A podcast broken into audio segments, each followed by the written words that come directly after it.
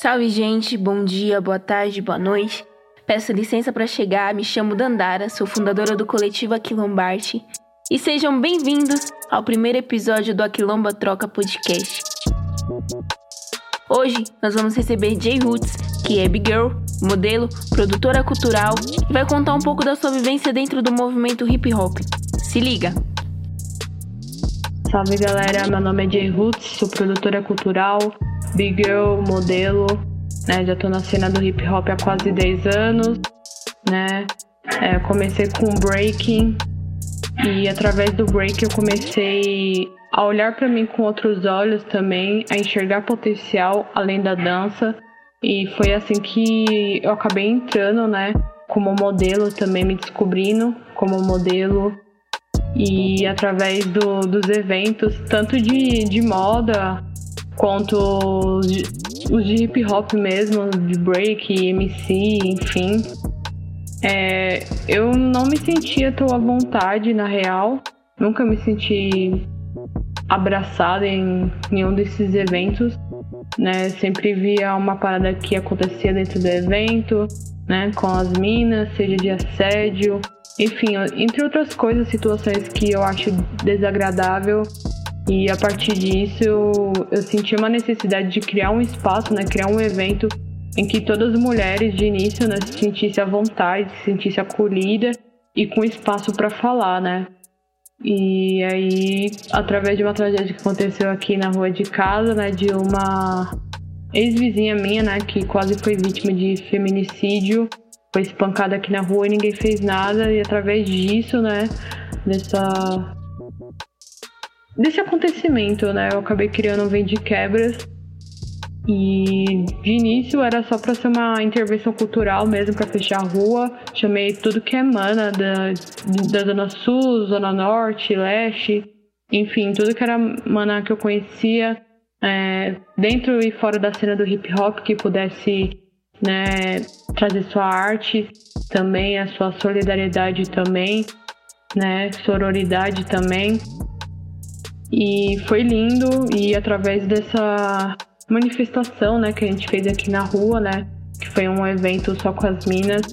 É, eu senti uma vibe muito incrível, foi uma parada muito gostosa de fazer, foi uma pressão de certa forma, né, porque eu queria que tudo desse certo e deu certo. E as manas também se divertiram muito e através disso a gente acabou fundando mesmo, acabou virando um coletivo, né? O coletivo Vem de Quebras. E estamos aí há dois anos, né, no corre. E Desde então a gente não parou mais, né?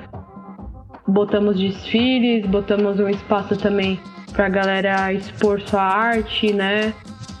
Os expositores, seja para vender sua arte, seja para vender roupas de brechó, roupas que a pessoa mesma fez, né? Os estilistas de quebrada, microempreendedores de quebrada, né?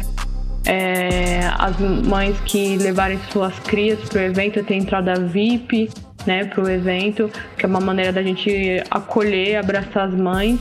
Né, sempre via, via muita dificuldade nos eventos de break, principalmente das mães, né, Big Girls, colarem nos eventos e às vezes o, o companheiro, assim, muitas das vezes não, ajuda, não ajudava não, né, não, não fazia o seu dever, né, seu papel de pai, que era incentivar a mãe, né, cuidar da cria.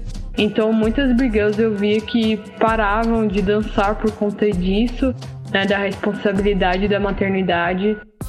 E isso me afetava muito, tá ligado? Então, dessa vivência que, que eu tive, assim, nos eventos, eu acabei tendo essa ideia, né, de botar dentro do, do de quebras, né, das mães terem entrada VIP, levar suas crias, ter um espaço recreativo para criançada também, né? Porque as mães também merecem curtir, não é porque viraram mães que não podem curtir, não podem dançar, trocar ideia, enfim, viver suas vidas, né? O conselho que eu dou para as manas que estão começando, seja da cena ou não do hip hop, é que persista, continua, não tenha vergonha, né?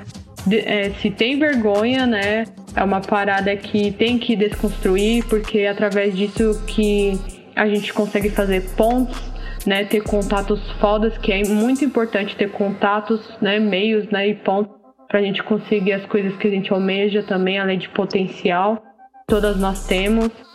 E é isso. É, não desistam. Para as manas, monas, enfim, a galera LGBTQIA também não desistam. É uma parada que é difícil, que tem preconceito no Brasil, que é muito enraizado, mas a gente não pode desistir por conta disso. A gente deve usar isso a nosso favor. Né? Todo esse ódio tem que ser transformado em arte.